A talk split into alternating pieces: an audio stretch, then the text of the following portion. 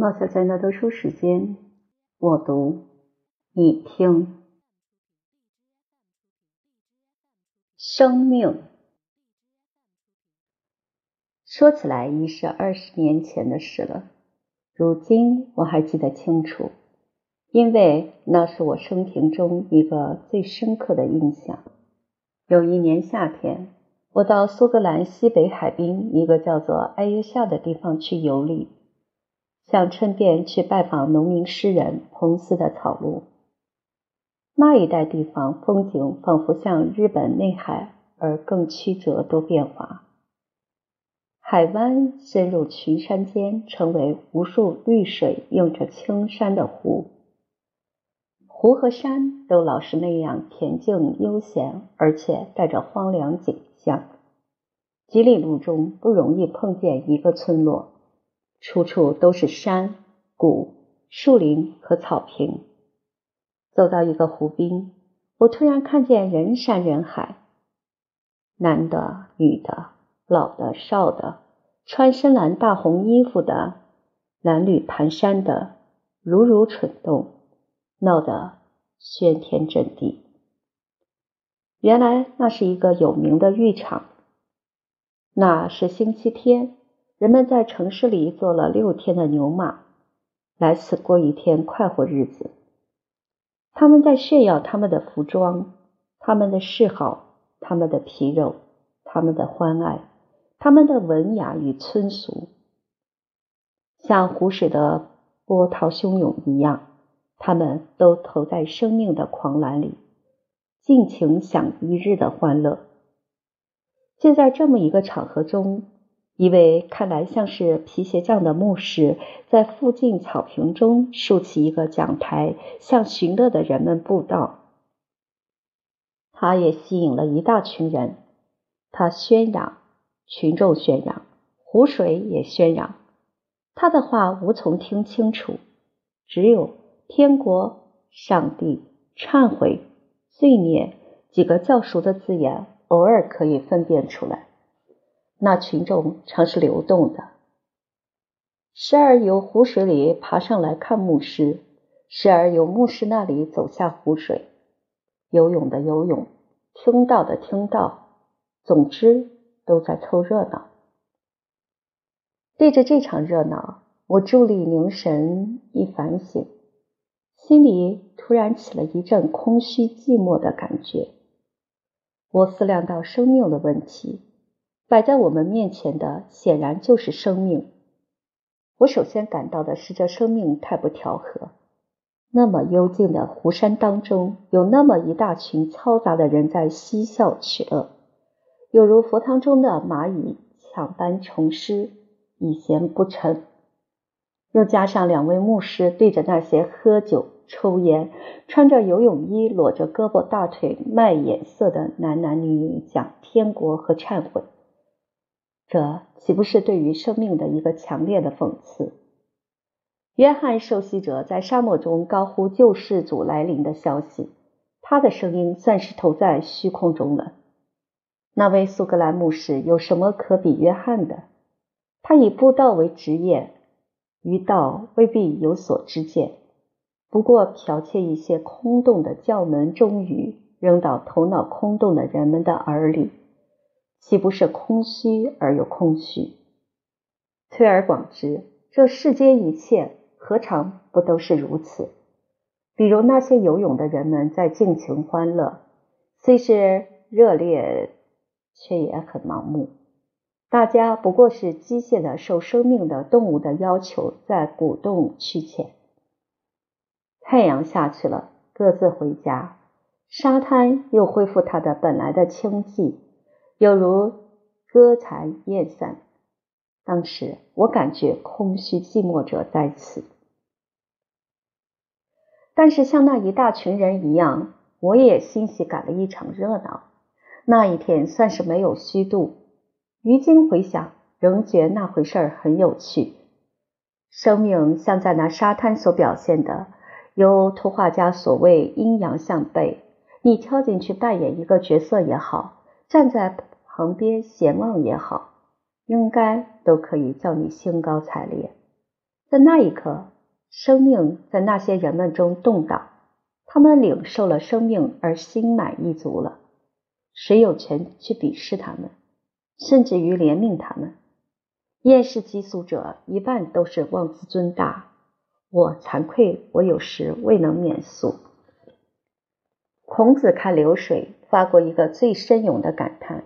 他说：“逝者如斯夫，不舍昼夜。”生命本来就是流动，但就逝的一方面来看，不免令人想到毁灭与空虚。但是这并不是有去无来，而是去的若不去，来的就不能来，生生不息，才能念念常新。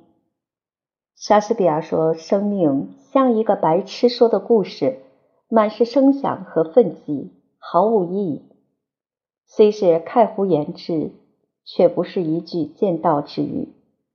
生命是一个说故事的人，虽老是抱着那么沉浮的母题转，而每一顷刻中的故事却是新鲜的、自有意义的。这一顷刻中有了新鲜有意义的故事。”这一顷刻中，我们心满意足了。这一顷刻的生命便不能算是空虚。生命原是一顷刻接着一顷刻的实现。好在他不舍昼夜，算起总账来，层层实属相加，绝不会等于零。人们不抓住每一顷刻在实现中的人生，而去追究过去的原因与未来的究竟。那就犹如在相加各项数目的总和之外求这比加法的得数，追究最初因与最后果，都要走到无穷追溯。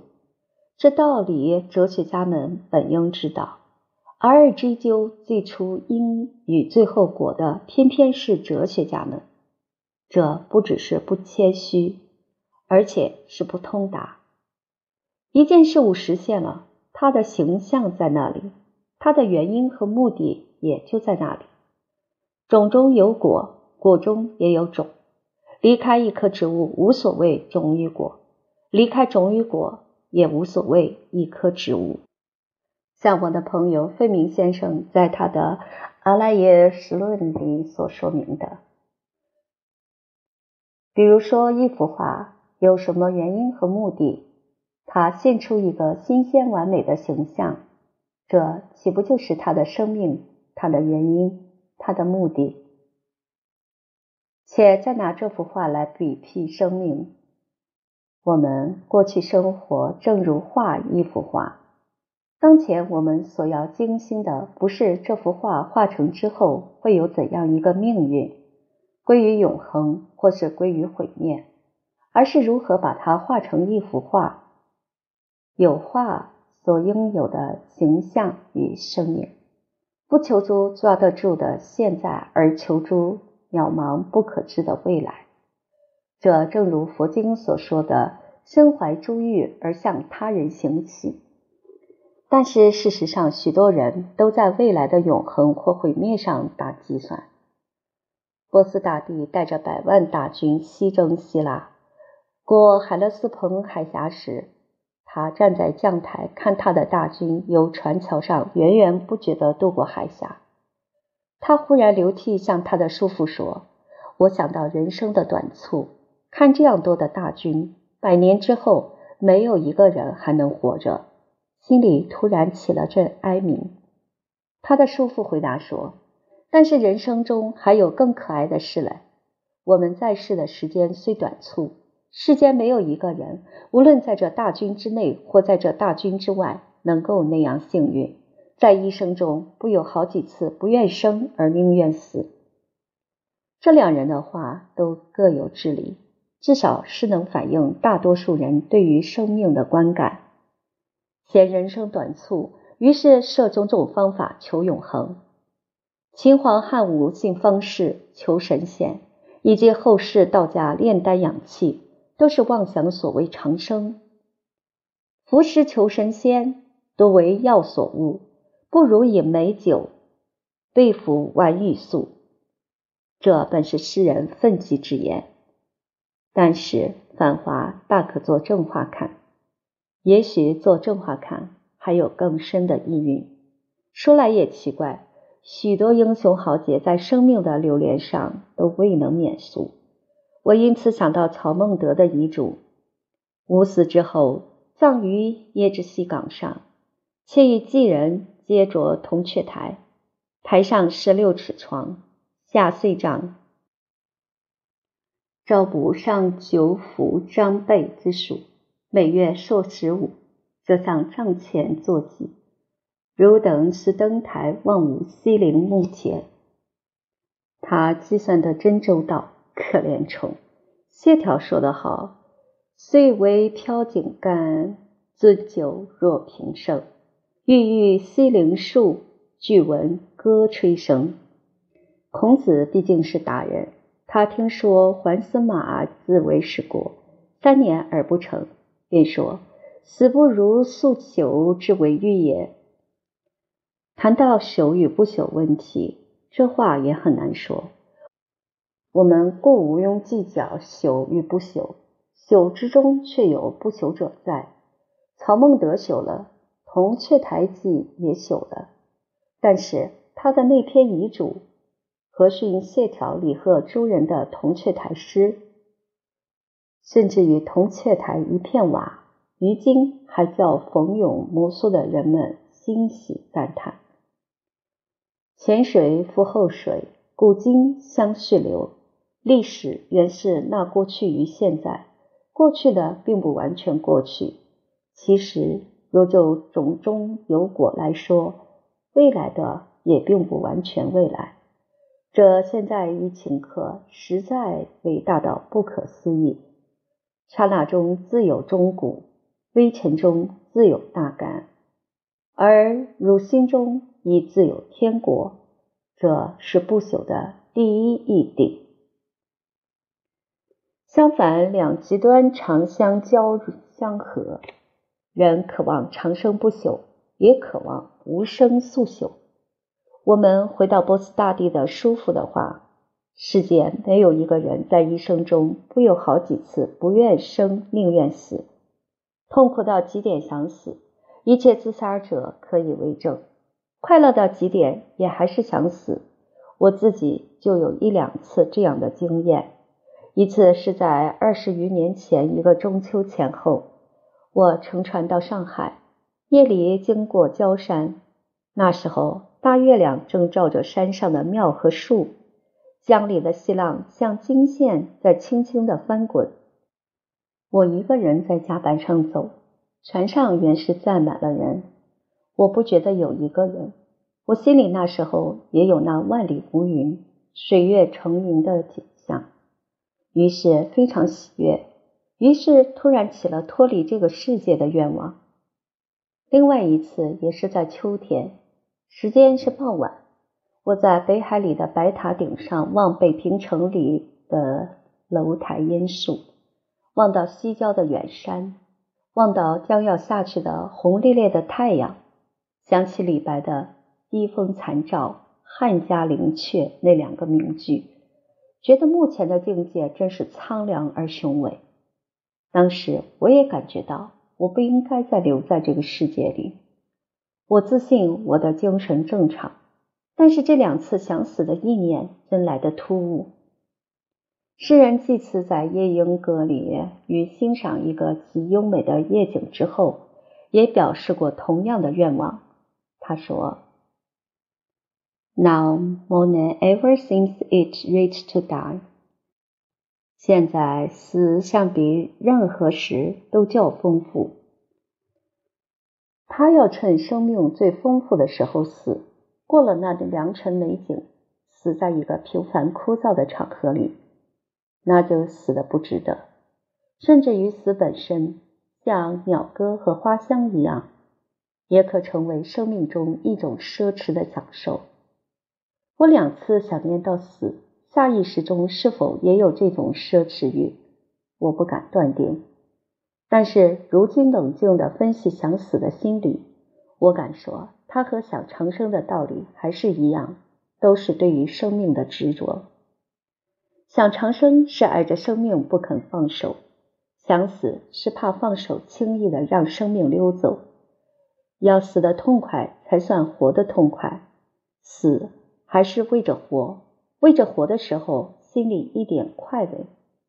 好比贪吃的人想趁吃大鱼大肉的时候死，怕的是将来吃不到那样好的，根本还是由于他贪吃，否则将来吃不到那样好的，对于他毫不敢威胁。生命的执着属于佛家所谓我执，人生一切灾祸罪孽都由此起。佛家针对着人类的这个普遍的病根，唱无生破我执，可算对症下药。但是佛家也并不曾主张灭生灭我，不曾叫人类做集体的自杀，而只叫人明白，一般人所需求的和所知见的都是空幻。还不仅此，佛家在积极方面还要慈悲救世。对于生命是取护持的态度，舍身饲虎的故事显示，我们为着救济他生命，许不惜牺牲己生命。我心里对此尚存一个疑惑：既证明生命空幻，而还要这样护持生命，是为什么呢？目前我对于佛家的了解还不够使我找出一个圆满的解答。不过，我对于这生命问题倒有一个看法，这看法大体源于庄子。我不敢说他是否合于佛家的意思。庄子常提到生死问题，在《大宗师》篇说的尤其透辟。在这篇里，他着重一个“化”字，我觉得这“化”字非常之妙。中国人称造物为造化。万物为万化，生命原就是化，就是流动与变异。整个宇宙在化，物在化，我也在化，只是化并非毁灭。草木虫鱼在化，它们并不因此而有所忧喜，而全体宇宙也不因此而有所损益。何以我都与我的话看成世间一件大了不起的事呢？我特别看待我的话，这便是我执。庄子对此有一段妙语：“今大野著经，金踊跃曰：‘我岂必为末耶？’大野必以为不祥之经。今以犯人之行，而曰：‘人耳，人耳。’”夫造化者必以为不祥之人。今以天地为大炉，以造化为大也。阿乎往而而不可哉？诚然昧，屈然绝。在这个比喻里，庄子破了我执，也解决了生死问题。人在造化手里，听他住，听他话而已。强力物我分别，是为不祥。庄子所谓内觉，是比喻生死。睡一觉醒过来，本不算一回事。生死何尝不如此？内觉为化，生与死也还是化。庄周梦为蝴蝶，则栩栩然蝴蝶也；俄然觉，则区区然周也。生而为人，死而化为鼠肝虫背。都只有听之而已。在生时，这个我在大话流行中有它的妙用；死后，我的化形也还是如此。庄子说：“进甲而化羽之左臂以为鸡，羽应之以求食也；进甲而化羽之右臂以为蛋，羽应之以求消滞。”物质毕竟是不灭的，慢说精神。思想宇宙中有几许因素来化成我，我死后在宇宙中又化成几许事物，经过几许变化，发生几许影响，这是何等伟大而悠久、丰富而曲折的一个游历，一个冒险。这真是所谓逍遥游。这种人生态度，就是儒家所谓“赞天地之化育”，郭象所谓“随变任化”。翻成近代语就是“顺从自然”。我不愿辩护这种态度是否为颓废的或消极的。懂得的人自会懂得，毋庸以口舌争。近代人说要征服自然，道理也很正大。但是怎样征服，还不是要顺从自然的本性？严格的说，世间没有一件不自然的事，也没一件事能不自然。因为这个道理，全体宇宙才是一个整一融贯的有机体，大化运行才是一部和谐的交响曲。而 cosmos 不是 chaos。人的最聪明的办法是与自然合拍。如草木在和风丽日中开着花叶，在严霜中枯谢；如流水行云，自在运行无碍；如鱼相与忘于江湖。人的厄运在当着自然的大交响曲唱翻腔，来破坏它的和谐。执我执法，贪生想死，都是唱翻腔。孔子说过：“朝闻道。”夕死可矣。人难能的是这闻道。我们谁不自信聪明，自以为比旁人高一招？但是谁的眼睛能跳开他那小我的圈子，而四方八面的看一看？谁的脑筋不堆着习俗所扔下来的一些垃圾？每个人都有一个密不通风的帐包围着他。我们的根本祸。像佛家所说的是无名，我们在这世界里大半是盲人骑瞎马，横冲直撞，怎能不闯祸事？所以说来说去，人生最要紧的事儿是明，是觉，是佛家所说的大圆净智。法国人说，了解一切就是宽恕一切。我们可以补上一句：了解一切。就是解决一切。生命对于我们还有问题，就因为我们对它还没有了解。既没有了解生命，我们凭什么对付生命呢？于是我想到这世间纷纷扰扰的人们。一九四七年。